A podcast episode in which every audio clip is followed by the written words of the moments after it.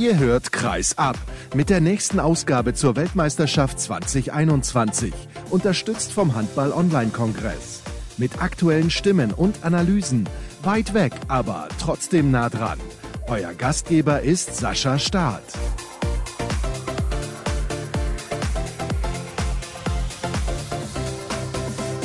Da sind wir wieder, liebe Handballfreunde, mit der nächsten WM Flashzone. Schön, dass ihr eingeschaltet habt hier bei Kreis ab. Am Ruhetag bei der Handball-Weltmeisterschaft, aber gestern war ja ordentlich was los. Die Halbfinals standen auf dem Programm und wir haben tollen Handball gesehen. Einmal mit der fast letzten Aktion wurde es entschieden beim Duell Weltmeister gegen Europameister. Dänemark hat sich durchgesetzt gegen Spanien im späten Spiel und die Schweden haben wirklich einen tollen Handball gespielt und darüber spreche ich mit jemandem, der sich auskennt. Ich freue mich sehr, dass er sich die Zeit genommen hat, denn ich weiß, er hat viel zu tun. Bennett Wiegert, der Trainer des SC Magdeburg. Benno, ich grüße dich. Hallo, hi. Sag mal, wohnst du da mitten im Wald? Ja, so fast, also etwas ländlich. Ich wohne ja an der Grenze zu Magdeburg, also etwas am Rande im Umland. Und wie man hinten sieht, Winter Wanderland. Wir haben in Magdeburg selten Schnee, aber seit gestern liegt auch hier ein bisschen was. Ja, alles klar. Ich dachte schon, du wechselst irgendwie die Sportart und gehst zum Biathlon, aber Gott sei Dank nicht. Und wir sprechen natürlich, ich habe es ja gerade schon angekündigt, über zwei sensationelle Halbfinalspiele, wie ich finde. Denn im ersten Halbfinale, hast du beide Spiele gesehen? Erstmal die Frage vorab. Ja, beide voll gesehen, jetzt nicht bloß noch Vorbereitung auf die Sendung, sondern auch so. Das Interesse ist groß, das ist ein World Cup, das ist eine Weltmeisterschaft ich war gestern wirklich froh, dass es nur zwei Spiele waren und die Zeit unterschiedlich waren, weil die letzten Wochen waren doch anstrengend, auch zeitgleich sich entscheiden zu müssen, parallel Spiele zu gucken. Manchmal waren es drei und vier und es ist halt Handball und nicht Fußball. Es ist schwierig, so Konferenzen hin und her zu zwitschen. Dann fragt man sich zum Schluss, ob man wirklich alles mitgenommen hat. Und gestern konnte ich ganz in Ruhe um 17.30 Uhr und 20.30 Uhr genießen. Jetzt mal vorab, also mal angenommen, es gäbe keine Parallelspiele. Würdest du verrückter dann alles gucken? Ich glaube, ich gucke auch so alles. Also die, es gibt ja die Option, und die Technik ist ja heutzutage Gott sei Dank so weit, so digitalisiert, dass auch Real Life alles möglich ist. Ja? Und ähm, wenn ich ein Spiel verpasst habe, dann habe ich Real Life geguckt. Allerdings muss ich sagen, dass ich da schon Ökonom bin und sage, im Real Life spule ich viel. Ja, da bin ich viel, gucke das teilweise in zweifacher, dreifacher Geschwindigkeit. Dann, wenn mich Sachen so richtig interessieren, nehme ich es nochmal runter, guck's in Zeitlupe. Äh, das mache ich im Live nicht. Äh, da gucke ich ganz normal Echtzeit, das, was der normale Zuschauer dann auch bei den Partnern Sportdeutschland TV Eurosport sieht. Ich weiß gar nicht, mit wem ich da zuletzt drüber gesprochen habe hier in der Sendung, aber kannst du Handball noch als Handball gucken oder guckst du es eigentlich ausnahmslos nur noch als Trainer? Weil ich habe es gerade gesagt, gestern waren tolle Spiele. Am Mittwoch hatten wir dieses historische Spiel mit dem 7-Meter-Werfen zwischen Dänemark und Ägypten. Kannst du das noch als Fan gucken oder guckst du es eigentlich nur noch als Trainer und siehst immer da irgendeine taktische Entwicklung und da irgendwas Taktisches? Also da möchte ich ehrlich sein, das bekomme ich jetzt, glaube ich, solange ich diesen Beruf mache, nicht mehr raus jetzt nur als normaler Fan zu gucken und zu genießen. Ich habe immer Hintergedanken dabei, habe immer irgendwas im Kopf oder äh, habe mich auch jetzt dabei ertappt, als Außenstehender eigentlich Ägypten, Dänemark wirklich mitfühlen zu können mit beiden Mannschaften. Ja? Und auch zu sagen, hey, die letzten beiden Fehler, die dort passiert sind, die in die Verlängerung führen und in die ins sieben Meter werfen zum Schluss. Wir sind uns ja alle einig, das darf nicht passieren. Aber da sieht man mal, welcher Druck, welche Last auf gestandenen Spielern herrscht, dass so etwas ihnen auch in wichtigen Phasen passiert. Und das kann man, glaube ich, wenn man ganz normal diese Sportart vielleicht nicht gemacht hat, so am Handball, so am Tablet, am TV einfach Handball schaut, nicht nachvollziehen und nimmt die Hände auf den Kopf und sagt, wie kann das jetzt passieren? Ja, wie kann das passieren? Aber das ist Sport und irgendwie macht es dann das auch aus. Aber um auf die Hochsprungsfrage zurückzukommen, nein, ich kann es nicht. Deswegen ja auch manchmal vierfache Geschwindigkeit und Taktik, wann ist die Deckung mache ich bei Timeouts äh, laut, um zu hören, wie stellt er um, was ist der Plan dahinter. Ich glaube, das macht der normale Handwerfer nicht. Der normale Handwerfer nicht, vielleicht sogar bei Timeouts am Kühlschrank. Das würde mir nie passieren. Ah, okay. Lässt du dir das dann bringen, ja? Das ist schön. Ja, das wäre schön, ja. Ja, ich habe allerdings mitbekommen, du trinkst ja auch seit Jahren eigentlich keinen Alkohol mehr. Wer das übrigens hören möchte, im Podcast der Handball-Bundesliga, ich glaube zweieinhalb, drei Stunden hast du da gesprochen und hast viele, viele tolle Sachen erzählt. Kann man auch mal darauf hinweisen auf andere Formate, finde ich, ist gar kein Problem. Du hast mir jetzt gerade schon ein bisschen eine Vorlage geliefert. Und da ging es um diese roten Karten in dem Spiel von Dänemark gegen Ägypten. Lass uns da noch mal ein bisschen genauer drauf eingehen, weil ich finde das sehr, sehr interessant. Die Regel ist natürlich hart, aber ich fand die Entscheidung im Fall Mikkel Hansen auf jeden Fall richtig. Da gab es eine Kameraeinstellung hinter Tor. Da sieht man nämlich den Schiedsrichter, wie er die Pfeife in den Mund nimmt, pfeift und dann kommt noch die Ausholbewegung von Mikkel Hansen. Für mich war die Entscheidung korrekt. Stimmst du mir zu oder sagst du, das ist aber fast schon Grauzone? Ich kann es abkürzen. Ich fand beide Entscheidungen mehr als korrekt. Und auch wenn es Bruchteile von Sekunden sind, die Mikkel Hansen hat, um das zu entscheiden, oder sagt, hey, ich bin in der Ausholbewegung, ich kann nicht mehr loslassen nach dem Pfiff. Trainerarbeit ist das, und das wird Nico genauso gemacht haben, wie Parondo auf, auf Ägypten-Seite, zu erklären, dem, dem Spieler immer wieder, dass die letzten 30 Sekunden eines Handballspiels vollkommen anders zu bewerten sind als der Rest. Und das machen wir, glaube ich, jede Woche, jeden Tag zu sagen, hey, dort Vorsicht, dort kann viel passieren. Also eine sensationelle Schiedsrichterleistung, weil auch die Jungs haben bei solch Wodka jede Menge Druck äh, und wissen, dass da Karrieren dranhängen, in welcher Beobachtung sie stehen. Und äh, das sind ja gar nicht aufgefallen. Für mich waren die kein Thema. Es ist natürlich schon ein Luxus, das muss ich auch sagen, um da mal einen Überschlag zu bekommen, dann trotzdem sich nochmal absichern zu lassen und zu sagen, hey komm, wir machen das Bild und gehen nochmal an den Bildschirm, sind wir in unserer Wahrnehmung sicher und können uns nochmal Feedback vom Video offiziell holen, um uns in dieser entscheidenden Phase, weil die letzten drei Sekunden sind echt nicht easy. Wir haben das Gott sei Dank in der Bundesliga nicht so oft. Ich hätte das in dieser Saison, glaube ich, nur einmal, wo so ein Fragezeichen in Wetzlar aufgetaucht ist, die letzten 30 Sekunden. Aber letzten 30 Sekunden, schwierige Sache, gerade wenn es knapp steht. Rote Karte, sieben Meter, für mich total berechtigt. Im Fußball schimpfen ja alle über den Videobeweis. An der Stelle sollten wir vielleicht mal erwähnen, das hat dem Handball in der Situation massiv geholfen. Ja, aber das ist ja auch nichts Neues. Also ich bin jetzt nicht so weit im im Schiedsrichterausschuss des DRB tätig, was dort abgeht. Aber ähm, das ist nicht Neues. Also wenn man nach Dänemark rüberguckt, Dänemark hat seit Jahren die Möglichkeit, mehrfach im Spiel auf diesen Videobeweis zuzugreifen. Die gehen sogar noch weiter. In Dänemark im Fernsehen, ich gucke viel dänische Liga, hört man das Headset des Schiedsrichters in der Kommunikation mit Trainer und Spieler. Die können das an- und ausstellen vom Fernsehen. In dem Bewusstsein ist der Umgang miteinander natürlich auch ein ganz anderer. Ich glaube, da können wir auch uns als stärkste Liga der Welt, die wir ja gerne sein möchten, die wir gerne bleiben möchten, äh, immer versuchen, Gedankenraub zu nehmen und uns zu entwickeln und zu verbessern in jeglicher Hinsicht. Wir wollen uns immer als Mannschaft, als Sportler, als Verein verbessern. Äh, das soll das Umfeld bitte auch versuchen. Denn sollen wir natürlich nach dem Größten gucken. Und das Größte sind dann bitte bei allen, bei aller, ja, Zufriedenheit, die wir mit dieser Liga haben, weil wir wissen, was wir in der Bundesliga können. Aber sollen wir uns auch immer weiterentwickeln wollen. Und da kann man schon gucken, was passiert international. Und da habe ich jetzt den ganzen World Cup gegenüber wirklich sensationelle Schiedsrichterleistungen gesehen. Auch unsere Magdeburger Schiedsrichter, Schulze Tönny, absolut zu loben. Gestern ein sehr, sehr gutes Halbfinale geleitet. Immer unauffällig. Das größte Kompliment für einen Schiedsrichter ist unauffällig. Ja, das würde uns als Spieler oder Trainer nicht passieren. Deswegen fand ich das auch besonders bemerkenswert in diesem Spiel Dänemark gegen Ägypten, weil die Schiedsrichter da 80 Minuten die Konzentration hochhalten mussten. Also das ist umso bemerkenswerter. Aber wenn ich dich jetzt richtig verstanden habe, du guckst also viel Handball in Dänemark. Da würde ich übrigens später gerne noch von dir wissen, wie du das machst, weil es würde mich auch sehr interessieren. Da gibt es ja viele tolle, junge, talentierte Spieler zu sehen, die auch den Weg in die Bundesliga nehmen werden. Über einen sprechen wir gleich noch, der zu euch kommt, zum SC Magdeburg. Aber du wünschst dir vielleicht dann noch ein bisschen mehr Transparenz und dass man sich da weiterentwickelt und sagt, warum nicht auch der Videobeweis in der Bundesliga? Ja, es gibt ja immer unterschiedliche Meinungen und ich lasse da auch unterschiedliche Meinungen zu. Gott sei Dank sind wir in Deutschland in der Demokratie. Aber wenn man mich nach meiner Meinung fragt, und ich bin nun mal ein großer Gerechtigkeitsfanatiker, manchmal denkt man, was macht der am Rand da? Wieso reagiert er so?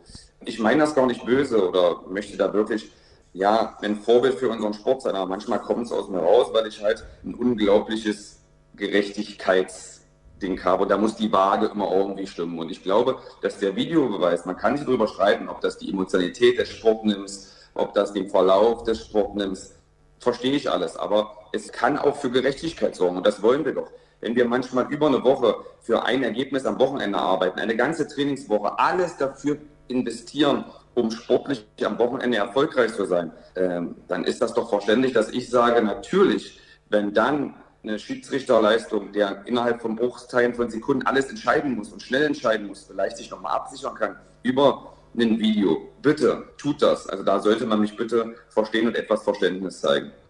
Kann ich verstehen, bin ich übrigens komplett deiner Meinung. Also wenn man die technischen Möglichkeiten hat und eigentlich gibt's die ja problemlos, dann sollte man die auch nutzen. Und in diesen Situationen, jetzt bei diesem expliziten Spiel, bei diesem Viertelfinale in Ägypten, hat das geholfen, weil ich glaube, es wäre für die Schiedsrichter eigentlich unmöglich gewesen festzustellen, hat Mikkel Hansen den Ball jetzt nach dem Pfiff weggeworfen oder war das während des Pfiffes oder war es davor? So hatten sie die Bilder hinterher auch bei dem Spieler, der ein bisschen zu früh rausgekommen ist, beziehungsweise den Abstand nicht eingehalten hat bei dem Freiwurf, auch bei dem Wechselfehler, da tun mir die Ägypter übrigens immer noch leid, beziehungsweise insbesondere dieser Spieler, vorher zu sehen, es waren sieben Spieler auf der Platte, also sieben Feldspieler, da muss die Zeitstrafe kommen. Das hat diesem Spiel geholfen und es war wirklich ein, das habe ich eingangs gesagt, historisches Handballspiel.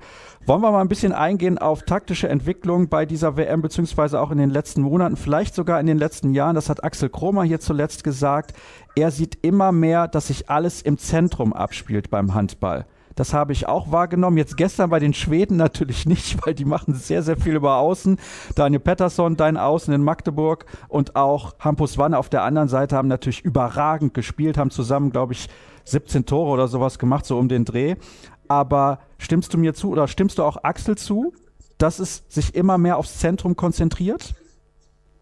Ja, aber so war es ja schon immer. Also auch wenn man Handball in der Entwicklung verfolgt, in den 80er Jahren, wo wir noch keine Ecken außen hatten, sondern so eine Linien außen, das ist ja kaum mehr zu verstehen, dass das erst 30 Jahre her ist, weil das Spiel Handball sich doch in der Breite entwickelt hat.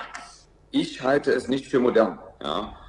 Das muss ich einfach sagen, aber auch das ist subjektiv, das ist eine subjektive Meinung von mir. Wer die Spielphilosophie des SC Magdeburg vielleicht über die letzten Jahre beobachtet, jetzt unabhängig vom Tempospiel, legen wir unser Spiel schon sehr, sehr breit an. Ja um über Außen, über Kreis, über Durchbrüche uns Torwürfe zu kreieren, die vielleicht erfolgreicher sein können als außerhalb einer Meter über Block, über Doppelblock plus Torhüter.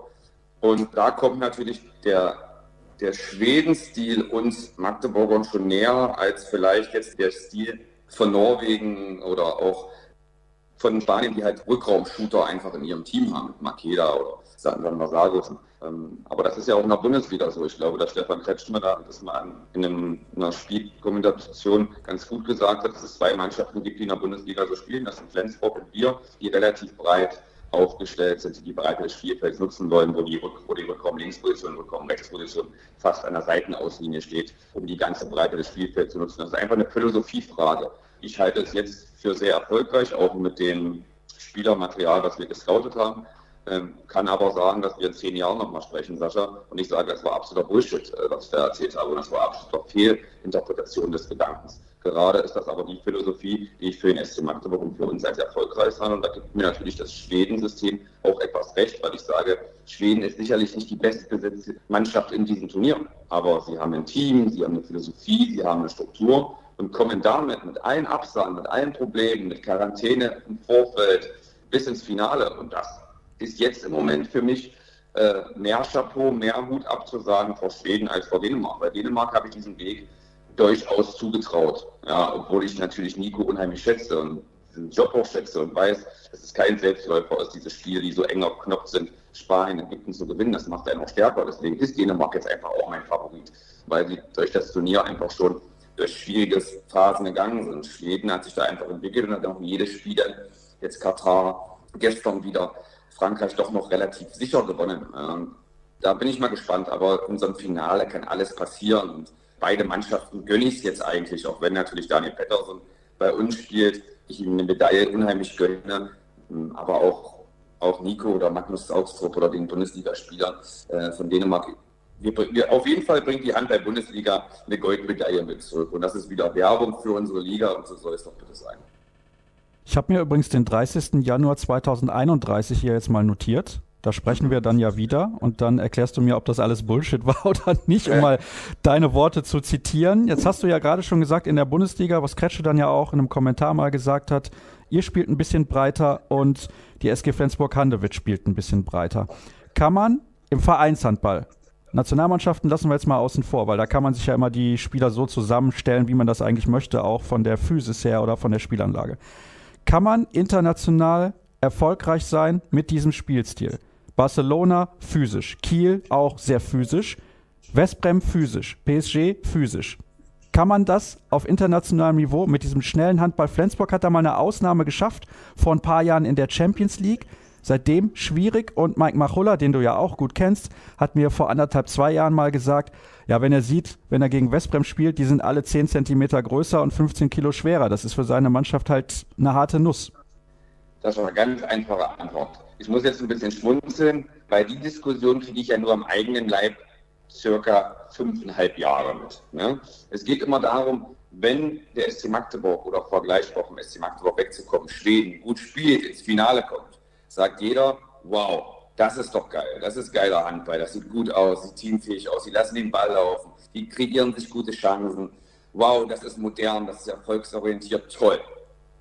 Aber klappt das an einem bestimmten Spieltag mal nicht, ja, und du musst unheimlich viel investieren unheimlich viel arbeiten für deine Tore oder triffst dann die freien Würfe nicht, ja, dann ist natürlich so, dass immer das Kontraprodukt kommt, das ist einfach menschlich und sagt, ja, da fehlen die Rückraumschützen. Da fehlen die Spieler, die außerhalb einen Meter einfache Tore machen, die physisch sind. Wie oft ich in den letzten Jahren meine Mannschaft verteidigen musste gegen, ey, das ist Zwergenhandball, Gott verpflichtet bloß die kleinen Spieler, das ist nicht erfolgsorientiert. Und dann gab es wieder Perioden, oh, wie modern ist das, müsste man sich an Magdeburg orientieren. Das ist eine Philosophiefrage. Und zum Schluss ist es aber auch eine Frage, was man sich ökonomisch leisten kann. Das muss man klar so formulieren. Und dann baut man ein Gesamtkonzept zusammen. Jetzt die Philosophie des SC Magdeburg zu besprechen und das Konzept, was ich mit dem Verantwortlichen vor fünfeinhalb Jahren angefangen habe zu erarbeiten, das würde unsere Sendung sprengen. Das gehört hier auch nicht her, weil das wirklich vereinsintern ist. Aber da steckt ein Plan dahinter. Ja? Und das sollte sich jeder, jeder, jeder, der vielleicht in Social Media mal unterwegs ist und eine Meinung hat, dazu überlegen, dass wir halt in der Öffentlichkeit stehen. Das ist gar keine Frage. Und ich habe über die fünfeinhalb Jahre sehr, sehr wohl gelernt. Ich habe mich am Anfang schwer damit getan, auch mit Kritik umzugehen. Aber wir arbeiten jeden Tag. Ich gehe jeden Tag auf und arbeite mindestens zehn Stunden am Produkt SC Magdeburg hat der Bundesligamannschaft. Ist nicht mehr so, wie es vielleicht früher war, dass ich morgens aufstehe, Rasenmähe, mit meinen Kindern Frühstück und dann auch mal in die Halle fahre und gucke, was ich im Training mit den Jungs mache. Und dann machen wir eine Sauna, einen Saunagang zusammen und gehen nach Hause.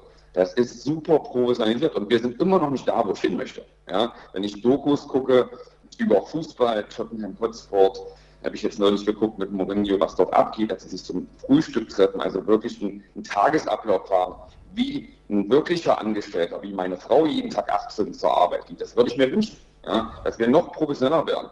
Aber ob das unser Sportort jetzt auch in der Pandemie mit natürlich allen wirtschaftlichen Sorgen, die es gibt in der ganzen Liga, irgendwann hergehen wird, ich hoffe, ich erlebe es noch damit wäre ich zufrieden, irgendwann aufzuhören. Und ich habe noch bis 50, also noch gut elf Jahre Zeit, um zu sagen, ey, unsere Sportler hat sich wirklich entwickelt. Wir sind professioneller geworden, im Ganzen, in jeder Struktur. Jeder hat der Bundesligamannschaft einen klaren Ablauf und einen klaren Plan. Und da sehe ich uns manchmal wirklich noch äh, sehr abenteuerlich unterwegs, gerade wenn ich über den großen Teich hinaus gucke. Ich gucke viel NFL, viel NBA. Was da für Strukturen herrschen, wie professionell sie da sind. Also unsere Diskussion am Anfang, Videoschiedsrichter, die würde sich in der NFL gar nicht geben. Da geht es um so viel. Two-Minute-Warning. Da wird jede Entscheidung in den letzten zwei Minuten, also nicht bloß die 30 Sekunden wie im Handball, wird nochmal controlled von drei, vier Offiziellen. Da gibt es gar keine Diskussion, ob äh, Bar, Videoschiedsrichter oder was auch immer wir in der Fußball-Bundesliga gerade erleben. Hast du übrigens gerade kurz gesagt, dass du mit 50 aufhörst? Habe ich das jetzt richtig gehört? Ja, das denke ich schon. Ich glaube, ich werde darauf jetzt nicht festgenagelt, aber ich musste Oma, meiner Familie, meinen Kindern versprechen, dass die Zeit, die mir jetzt fehlt für sie, ich irgendwann in ihre Enkelkinder oder meine Enkelkinder und ihre Kinder investieren kann. Das war so ein Deal mit meiner Frau, dass wir dann auch nochmal Zeit füreinander haben. Das heißt, ich werde immer den Handball treu bleiben, Sascha. Ich liebe diese Sportart viel zu sehr, aber ich habe gesagt, ich möchte irgendwann back to the roots und ich möchte irgendwann Kinder trainieren. Ich möchte eine E-Jugend, E-Jugend trainieren, weil ich immer gesagt habe, normalerweise Normalerweise sollten die besten Trainer, die Deutschland hat oder die das jeweilige Land haben, ganz unten stehen, weil man in der Ausbildung so nicht verkehrt machen kann. Und oft sehe ich da Eltern stehen, die eigentlich kein, keine Lizenz haben, die einfach ihre Kinder betreut haben möchte. Und wenn man in dem System irgendwann ein bisschen was ändern könnte, was zurückgehen könnte, ist das der Gedanke, den ich habe. Ich habe Stefan Kretschmer hat mir neulich zum Geburtstag gratuliert und hat gesagt, ich soll, ich soll noch ein bisschen rüber werden, aber er denkt, das kommt. Ich sage, ich weiß nicht, ob das kommen wird, aber das wird dann soweit sein, wenn ich von Lucy Marie und von Elvis, das sind seine Kinder, die jetzt noch in Magdeburg, einer ist jetzt in Leipzig in der Bundesliga, ähm, die, die Kinder trainiere in Magdeburg, dann bin ich rüber. Ja. Dann will ich das zurückgeben, was mir die Sportart einfach gegeben hat über die ganzen Jahre. Aber wenn du das jetzt gerade schon ansprichst, habe ich da auch noch eine Frage zu, weil du hast ja eben auch gesagt, mit der Philosophie und welche Spieler man holt, ist natürlich auch eine finanzielle Frage. Auch das ist eine finanzielle Frage. Also es wäre toll, wenn wir im Jugendbereich super ausgebildete Trainer hätten in Deutschland. Aber wer soll das bezahlen? Ich verstehe das Problem. Also, aber das heißt ja nicht, ich hasse diese Mentalität und ich glaube, ich darf das sagen, weil ich einen deutschen Pass habe. Ich mag manchmal die deutsche Mentalität nicht zu meckern, zu meckern, zu meckern. Ich habe mir angewöhnt, wenn ich meckere über was und zu was noch schlechte Meinung habe, dann muss ich auch einen Plan dahinter haben, wie kann ich es besser machen, weil nur meckern reicht nicht. Ja? Und dann heißt halt, wenn ich das machen möchte, wenn ich eine Struktur kritisiere, dann muss ich auch helfen, die Struktur besser zu machen und nicht bloß meinen Senf dazu geben und sagen, hey, das ist scheiße. Ja? Das ist einfach, weil das kann jeder. Und dementsprechend sage ich, ja, wir müssen uns Gedanken machen, wie wir das vielleicht besser aufgestellt bekommen. Und das lebt natürlich immer alles, was man macht. Sascha, ich bin davon überzeugt, wenn man erfolgreich sein will, muss man eine Passion, eine Leidenschaft dafür entwickeln. Sonst ist man das nicht. Wenn ich das abarbeite, wenn ich irgendwann, das kann dann auch mit 45 so sein, wenn ich sage, ich gehe jetzt bloß nur dahin, um dahin zu gehen, jeden Tag ins Training und dann nach Hause wiederzukommen. Dann höre ich auch schon mit 45 auf, weil ich damit keinen Erfolg mehr haben werde. Ich stehe jeden Tag auf, um diesen Verein besser zu machen, um Ziele zu erreichen. Und jetzt kann man auch wieder lachen, um zum Schluss Erfolge zu feiern. Leider ist das nicht immer so planbar, wie ich mir das gerne vorstellen möchte. Ja, es gibt ja auch viele andere, die würden gerne Erfolge feiern und dementsprechend teilweise haben die auch mehr Mittel zur Verfügung, das muss man auch akzeptieren. Apropos Plan, weil du das gerade gesagt hast, ein guter Plan ist übrigens auch, liebe Zuschauer und liebe Hörer, für welche Variante ihr euch auch immer entschieden habt. Die Zuschauer sehen es gerade. Moment, so ist es richtig. Trikot der deutschen Handballnationalmannschaft gibt es immer noch zu gewinnen auf facebook.com slash kreisab und ihr dürft natürlich auch gerne auf unseren anderen sozialen Kanälen vorbeischauen. Während Benno sich nochmal einen Schluck Espresso gegönnt hat, nehme ich natürlich nochmal einen Schluck aus meiner Tasse. Mhm. Diesmal übrigens kein Eistee mehr, sondern Kakao. Kennst du diese Kakaos, die man sich an der Tankstelle in der Glasflasche holt? So richtig ungesund? Oh, kennt er, aber kennt er, aber holt er nicht.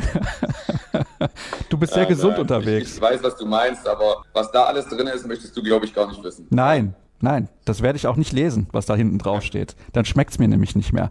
Kommen wir zum Abschluss noch zum Finale, was morgen auf dem Programm steht. Dänemark gegen Schweden sind ähnliche Spielphilosophien. Ein bisschen mehr Physis bei den Dänen, weil sie auch mit Mikkel Hansen natürlich einen Spieler haben, der aus dem Rückraum viel leichter zu Torerfolgen kommt. Die Schweden müssen sich mehr erarbeiten. Ich habe gestern im Kommentar bei Eurosport mehrfach Max Dari angesprochen. Ich bin der Meinung, er spielt ein herausragendes Turnier. Ist für mich persönlich der beste Abwehrspieler bei diesem Turnier. Wenn dann aber Frederik Pettersson spielt, fällt das ein bisschen ab und Dari wird nicht 60 Minuten spielen können.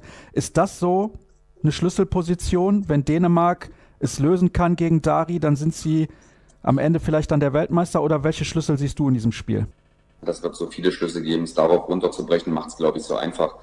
Dari spielt ein hervorragendes Turnier, aber Dari war gesetzt auf dieser Position, glaube ich. Und ich finde Frederik Pettersen nicht viel, nicht viel schlechter vom Montpellier. Aber gut, Dari hat sich durchgesetzt, in der Bundesliga auch. Wir haben ja auch schmerzhaftliche Erfahrungen gegen BAC gemacht in dieser Saison ähm, einfach eine gute Saison gespielt. Das ist jetzt ein Produkt, was er mitnimmt. Für mich die größte Überraschung bei Schweden ist Karls Bogart. Dass Karls Bogart im Innenblock verteidigen kann, das habe ich im Lemgo ab und an mal gesehen, in Perioden aber nicht so konstant. Ja. Hat auch, glaube ich, bis zum Halbfinale dann auch noch die Assist-Statistik angeführt des ganzen World Cups, treibt das Tempospiel nach vorne Schweden lebt teilweise mit von einfachen Toren, von Tempospieltoren über Wanne, über Grins, über Petersen. Macht das wirklich fantastisch. Ich glaube, dass es da viele Schlüsse gibt. Wie sieht der Rückzug aus? Bester Abwehrspieler Dari, da kann man sich drüber streiten. Ich finde, dass Magnus Saugstrup mit Eigeninteresse auch sehr, sehr gut gemacht hat bei dieser, bei dieser WM. Aber auch im Verbund, er lebt natürlich auch von dem Zusammenspiel mit Mölgert, die kennen sich nur aus Aalborg. Ich glaube, die beiden sind, wissen schon, was sie aneinander haben. Das lebt von Absprachen, den Einzelnen rauszuleben, bin ich kein Fan von. Das ist einfach eine Symbiose, eine Symbiose zwischen Abwehr und Torhüter. das, was ich sagen kann, und das ist jetzt keine Floskel, das ist in den letzten Jahren immer so, es wird auf die Torhüterleistung ankommen. Ja? Es ist relativ klar und einfach immer wieder zu sagen, die Mannschaft, die den besseren Torhüter hat, wird wahrscheinlich Weltmeister werden. Mit großer Wahrscheinlichkeit. Und beide Torhüter haben in diesem Turnier wirklich herausragende Leistungen Palika oder Landin. Und jetzt bin ich gespannt, wer am Sonntag die bessere Tagesform hat und wer dann für die Nadelstiche sorgt, um dann das durchzubekommen, einfach um dann seine Mannschaft den nötigen Rückhalt zu geben, um zum Schluss eine Goldmedaille um den Hals hängen zu haben. Also wenn du sagst, es kommt auf die Torhüter an, dann sehe ich die denen schon in einem leichten Vorteil, weil Landin in den letzten Monaten natürlich immer durchweg eigentlich in der Verfassung war, jenseits von Gut und Böse. Es war herausragend, auch wenn diese Parade gestern zur Halbzeit von Palika natürlich vom anderen Stern war. Warten wir ab, warten wir ab. Ich halte natürlich Palika für einen Killer. Also einen mentalen Killer, dass der Typ ist mental Wahnsinn. Der weiß sehr, sehr gut, auf welche Spiele es auf ihn ankommt und da bin ich wirklich mal gespannt. In der Konstanz müssen wir nicht drüber sprechen. Ja, also, dass Markus Sandin mit der Champions League Sieg und das und was er alles gewonnen hat und wie er die letzten Jahre performt und mit einer Verletzung nach drei Wochen da einmal wieder am Tor steht und wieder 18 Bälle halten. Wahnsinn ist. Aber trotzdem bin ich auf Padika morgen gespannt. Und zwar richtig. Man hat übrigens gemerkt, das konnte man sehen, er hat ja Tränen in den Augen, paar Minuten vor Schluss schon, als feststand, dass Schweden ins Finale kommt und die Franzosen das Ding nicht mehr drehen konnten. Welche Belastung, welche Freude da in ihm ist und wie sehr er dieses Spiel gewinnen wollte. Und ich würde mich für die Schweden freuen. Die Dänen, die haben vor zwei Jahren den Titel schon gewonnen. Das kann ich ja hier offen zugeben, wenn, wenn eine neue Mannschaft nochmal, eine neue Generation auch an schwedischen Spielern diesen Titel holt. Es wäre charmant, das ist so eine, so eine schöne, schöne, schöne Geschichte. Und ich weiß auch, dass die Schweden selber intern nicht viel auf sie selber schon, aber das Außen für das Umfeld nicht viel auf das eigene Land gesetzt haben. Mit Thomas Svensson habe ich einen schwedischen Torhüter-Trainer, der gesagt hat, oh wow, das ist doch ein schwieriger, wir müssen auf die und die Stammkräfte verzichten. Da hat, glaube ich, keiner dran gedacht in dem Land, dass diese Mannschaft jetzt mit diesem Kader am Finale steht. Und das, ich mag das natürlich, das ist eine charmante Geschichte. Das sind Geschichten, die der Sport schreibt. Und wenn dann so ein Wunder, so ein Miracle daraus entsteht, vielleicht mit einer Goldmedaille, äh, daraus könnte man ein Doku machen. Ja, oh, da könnte man aus ganz vielen Sachen im Handball eine Doku machen, auch historisch. Mal gucken, was da in den nächsten Jahren noch kommt. Übrigens, gerade habe ich einen Tweet gefunden von Rasmus Beusen, für den ich hier dauerhaft Werbung mache, aber es ist mir egal, weil es einfach so herausragend ist, was er da treibt bei Social Media. Und er schreibt, das dänische Fernsehen TVT morgen ab 10 Uhr geht die Sendung los zum WM-Finale. Herausragend. Du, du hattest die Frage vorher, das ist auch mein Kanal. Ich habe ein Abo bei TV2 ja, und TV2 gibt es auch eine App dazu und die, die das ist Wahnsinn, das ist Fußball-like. Ich habe da mit Janik Rehn, meinem dänischen Torhüter, mal drüber gesprochen, dass ich sage, das, was ihr da auffahrt, jetzt gerade auch unter einer Pandemie, das haben wir nicht mehr, wenn unser DFB, wenn unsere Fußballnationalmannschaft spielt. Da sind drei Leute vor Ort, Daniel dennoch Daniel Svensson und die Frau von Kaspar im Studio mit einer digitalen Analyse, wo man Handballfeld hat, wo 3D-Figuren hochkommen, die sich hin und her schieben taktisch. Ich verstehe zwar kein Wort, weil mein Dänisch nicht, nicht da ist oder nicht vorhanden ist, aber was die dort machen, um dieses Event Handball, das ist Wahnsinn. Also großen Respekt an Dänemark. Also wer, wir hatten ja die Frage, konnten sie nicht beantworten, wer Lust hat, die dänische Liga zu gucken. Und für mich in der Einschätzung ist die dänische Liga in der Breite die zweitstärkste Liga der Welt. Das ist nicht Spanien, weil es nur die Spitze ist. Es ist nicht Ungarn, weil es nur die Spitze ist. Es ist nicht Schweden, die sind einfach von der Leistung drunter. Es ist für mich Dänemark mit Spitzenmannschaften wie GOG, Aalborg, Holstebro. Das ist wirklich attraktiver Handball. Und für mich ist einfach Pflicht, TV2 zu haben, weil es auch Scouting, ja, wir sind jetzt, wir haben keine riesen Scouting-Abteilung. Handball ist normal ein Manpower-Job. Wir machen Scouting alles selber. Und dann TV2, TV2 Live guckt es euch mal an. Es ist egal, ob ihr die Sprache kennt. Es ist einfach interessant, dänische Spiele zu verfolgen, auch in der Kommunikation mit dem Schiedsrichter. Das, was ich vorhin erwähnt hatte, Headset offen schalten aufs Fernsehen. Sie machen das sehr, sehr attraktiv und machen dafür natürlich unheimlich viel Werbung und werden auch Interesse beim Publikum entwickeln, was vielleicht nicht mit dieser Sportart groß geworden ist und auch die Regeln nicht so, nicht so kennt. Hast du gerade die französische Liga absichtlich vergessen? ja, die französische Liga ist das gleiche Produkt. Du hast ja zwei Spitzenmannschaften. Ne? Also ja, eigentlich, eigentlich nur eine. Es ist klar, dass Paris irgendwie Meister wird, ja. Und dann versucht irgendwie Montpellier immer mal zu überraschen. St. Raphael kommt mal so, mal so. Phoenix Toulouse ist so und so. Ich habe sie nicht vergessen, aber ich lege sie in das gleiche Produkt. Tut mir leid, also seid mir da nicht böse, ist auch eine subjektive Meinung von mir. Das gleiche Produkt wie Ungarn. Du hast halt Pick Schegels oder Westbrem und dann kommt Tatabania mal und versucht den Europapokal zu rutschen. Dann kommt Balaton Führet mal, versucht im Pokal Halbfinale zu erreichen. Aber die ganz großen Überraschungen hast du, hast du eigentlich nicht. Und die ganz große Breite an Spielen fehlt dir. Und die hast du in Dänemark einfach. Da sind so viele Mannschaften, die auch mal, mal Aalborg schlagen können, wo Holstebro Probleme hat wo GOG zu kämpfen hat, wo es Derbys gibt, mit Skanderborg, mit einer super Jugendarbeit. Mache ich viel zu viel Werbung. Ich finde ich find die Liga einfach cool, weil ja, ich also, da gibt es ja auch noch andere Mannschaften. Silkeborg hast du jetzt noch gar nicht genannt, Skjern hast du noch Ach, gar sorry. nicht genannt. Also Silkeborg, da musst du mal überlegen. Ja? Unbedingt. Ja. Also da sieht man mal wirklich, wie breit diese Liga besetzt ist. Matthias Gitzel, den würdest du nehmen, oder?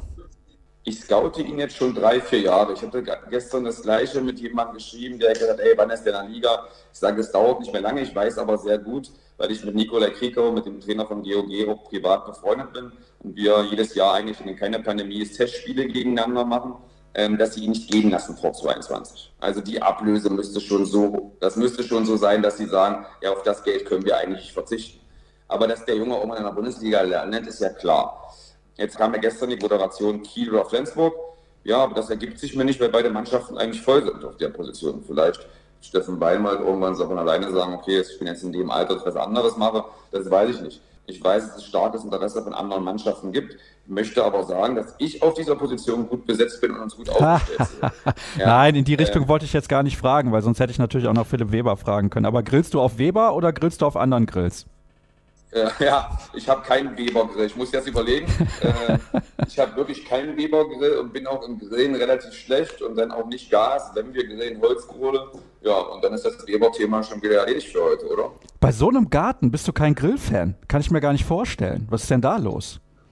Ja, das ist eine gute Frage. Also ich, ich hole immer Schwiegerpapa oder meinen Dad her, die dann grillen und das deutlich besser können, als ich das kann. Da müssen wir uns aber nochmal drüber unterhalten. Im Sommer dann. Dann sprechen wir das nächste Mal miteinander. Benno, herzlichen Dank. Es ist sehr lang geworden aber ich muss jetzt auch mal weg. So sieht es nämlich aus. Ich muss noch ein bisschen was erledigen und diese Sendung soll es natürlich auch noch geben als Podcast-Variante. Also wenn ihr gerade reingehört habt, hattet ihr hoffentlich Spaß mit der Podcast-Version. Wenn ihr gerade reingeschaut habt, schönen Dank, dass ihr mit dabei gewesen seid und alles weitere. Die Sendung morgen und natürlich hinterher dann noch zum Finale gibt es zu sehen bei facebook.com slash kreisab, bei twitter at kreisab.de, Instagram, Hashtag Accountname kreisab. Könnt ihr überall vorbeischauen. Morgen sehen und hören wir uns dann wieder. Macht's gut. Schönen Samstag.